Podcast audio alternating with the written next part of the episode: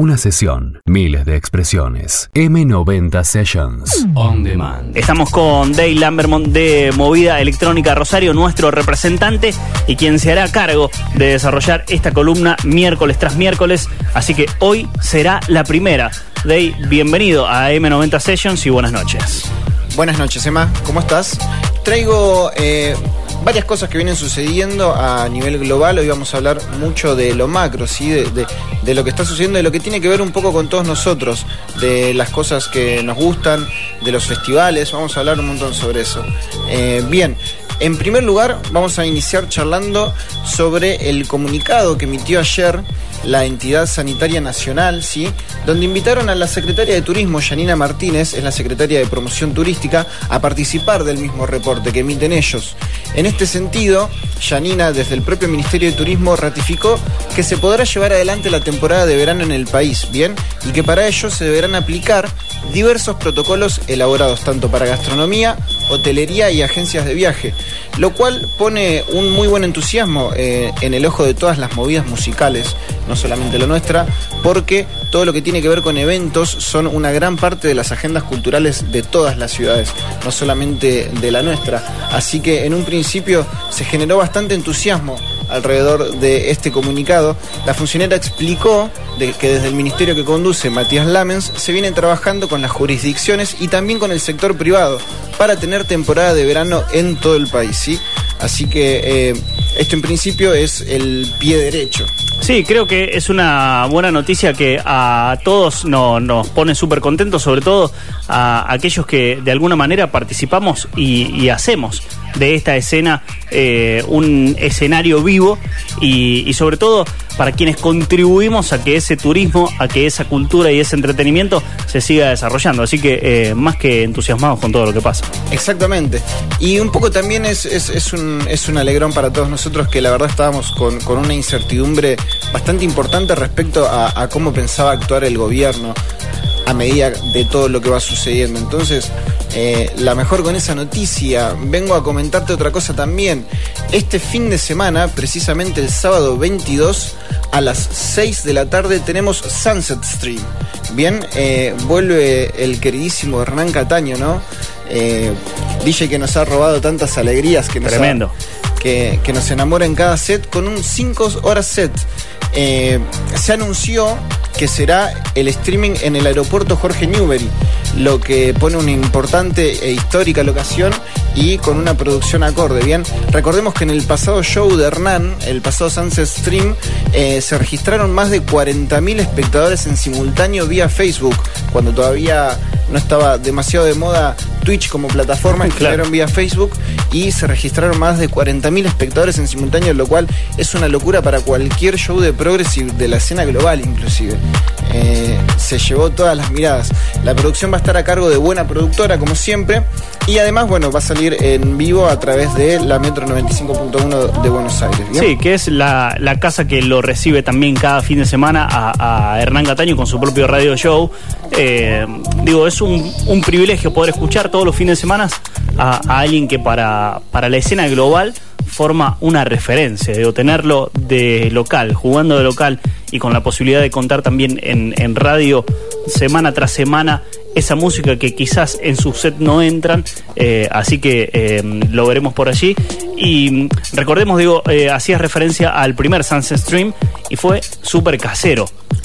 Este se viene con una eh, tremenda producción, como bien decías, en un lugar hiper mega icónico, así que me parece que desde Argentina no vamos a tener absolutamente nada que envidiar a grandes producciones a nivel mundial.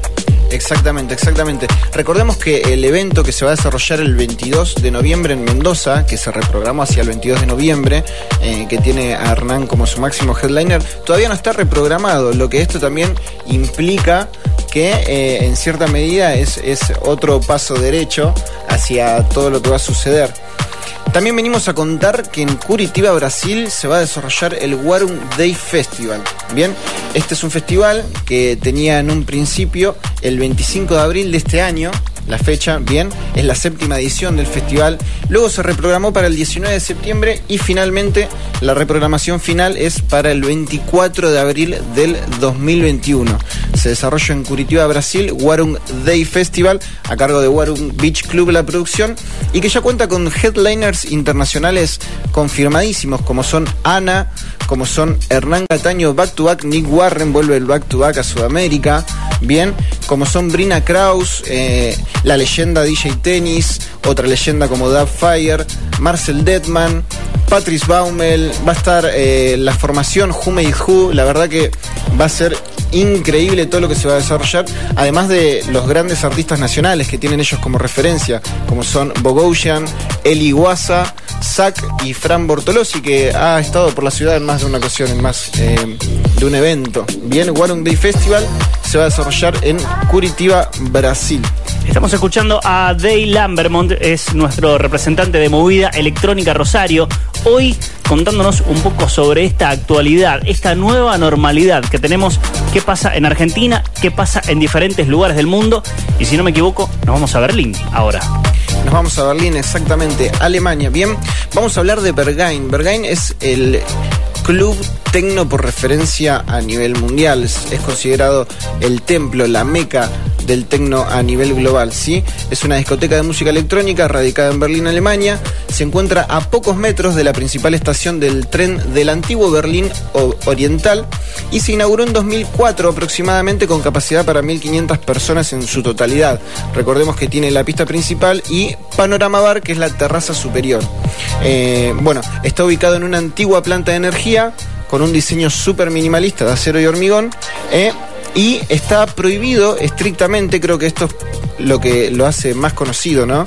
A nivel global, está prohibido estrictamente tomar fotos o filmar dentro del club.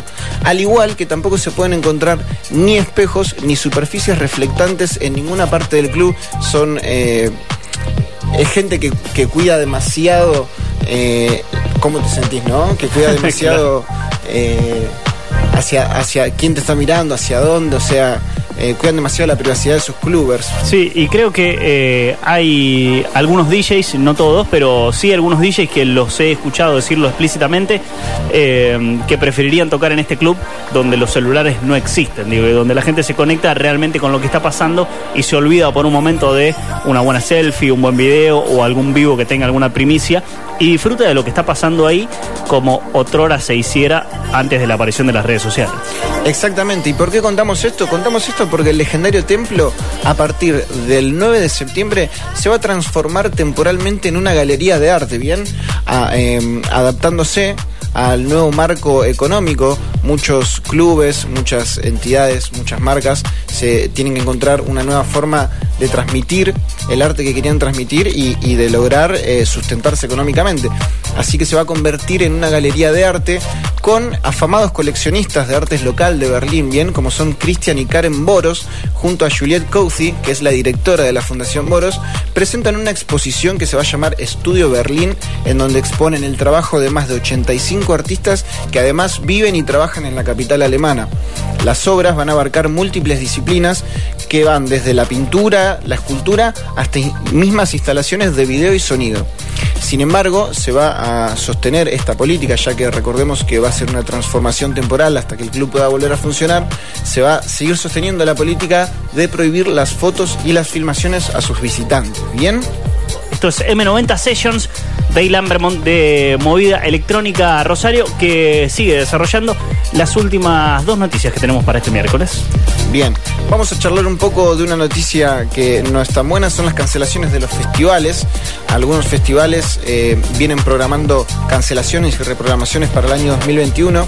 En este caso, dentro de las últimas cancelaciones más resonantes, se encuentran The BPM Festival en Malta y Deckmantel, el, el festival Micro House por excelencia, que habría tenido lugar entre el 4 y 8 de agosto en Ámsterdam, Alemania. Sin embargo, los organizadores de Deckmantel decidieron lanzar una serie de sets inéditos de ediciones anteriores del festival, después de anunciar el aplazamiento al 2021, manteniendo la misma grilla de artistas, en su sitio web expresaron explícitamente, les vamos a comentar un poquito, Más de, cinco días de música ahora tendrán lugar en casa, haciendo un balance, mirando ediciones pasadas y pensando en metas futuras. Como un recordatorio de tiempos pasados y gesto de agradecimiento por su paciencia, hemos recopilado algunas de nuestras fotos y grabaciones favoritas del festival desde 2013 a 2019 y con la ayuda de artistas lanzamos una serie de sets inéditos para expresar nuestra gratitud hacia ustedes. Esta em, pila de sets incluye nombres de culto como lo son Donato Dossi, Tom Surgeon, John Talabot y eh, Planetary Assault Systems, entre otros. Se pueden escuchar en el SoundCloud de Deck Mantle, en el perfil encuentran todo bien. Y lo último que venimos a charlar dentro de esta superficie macro de cuestiones que vienen sucediendo a nivel global es eh, algo que nos llamó la atención a todos y que no solamente eh, hizo eco en la movida electrónica, sino también en, hizo eco en lo que respecta a eventos masivos. Bien, vamos a hablar de Virgin Money Unity Arena en Newcastle, Inglaterra. Fue el primer evento social a gran escala respetando el distanciamiento social preventivo. Hemos visto eh, que han circulado imágenes, han circulado videos por todos lados en los medios, eh, donde podemos observar que montaron plataformas al estilo corralito, bien, de frente al escenario principal, donde alojan a grupos reducidos de entre 3 a 5 personas, bien. Estas plataformas contienen sillas, contienen una mesa y además contienen una heladerita con hielo donde alojar las bebidas. De esta forma encontraron eh, resolver un evento social masivo en donde se respete el distanciamiento social por grupos en estas plataformas. Entre los reconocidos nombres de las agrupaciones de la escena indie, de la escena rock, del blues y del rock alternativo, se va a presentar Patrick Topping este viernes 21 como el único acto DJ en toda la programación del predio durante todo agosto. El predio realizó una programación de shows en todo agosto donde Patrick Topping es el único DJ act en toda la grilla. Es una buena noticia, son como mini VIPs para, para todos, salvo que ya no hay generales. Algo muy diferente a lo que sucede en Wuhan, que es conocido mundialmente por ser básicamente donde ha nacido este COVID que ha cambiado el mundo. Por lo menos se ha llevado ese, ese bautismo eh, que va mucho más allá de su nombre, por supuesto, pero ha quedado tildada la ciudad de Wuhan como el epicentro de la pandemia y donde hace muy poquitos días nada más se realizó el primer festival de música electrónica donde se reunieron eh, miles de personas, 15.000 visitantes. En realidad, una rareza a nivel mundial que despierta mm, tanto pasiones como odios, porque estamos hablando de aglomeraciones que dejan muy por de lado eh, el distanciamiento social y el cuidémonos entre todos. Y es resonante, por supuesto, a nivel mundial porque tiene que ver ni más ni menos con la ciudad que dio origen, eh, por lo menos mundialmente, a esto que conocemos hoy como COVID-19, como coronavirus. Así que eh, lo que sucede en Asia muchas veces eh, queda en Asia, pero bueno, en este caso, COVID mediante no, no ha pasado así. Así como bien decía Dave, hay lugares en el mundo donde de repente se repiensan las puestas en escenas, en otros ya parece que la pandemia ha quedado demasiado lejos, algo que por lo menos a nivel personal me, parece que aún no, o por lo menos si nos venimos a territorio argentino, nos queda un rato todavía. Vamos a ver qué es lo que sucede con el, con el verano. Eh, Dey, te veo el miércoles que viene, te veo y te escuchan el miércoles que viene. Nos vemos el próximo miércoles, así es. Muchas gracias, Emma, y ahí estamos. Daylan Vermont, representante de Movida Electrónica Rosario, los invitamos desde M90 Sessions a que busquen en las redes y que lo sigan porque hay mucha data. M90 Sessions, lunes a viernes, de 20 a 22, por M90, Radio.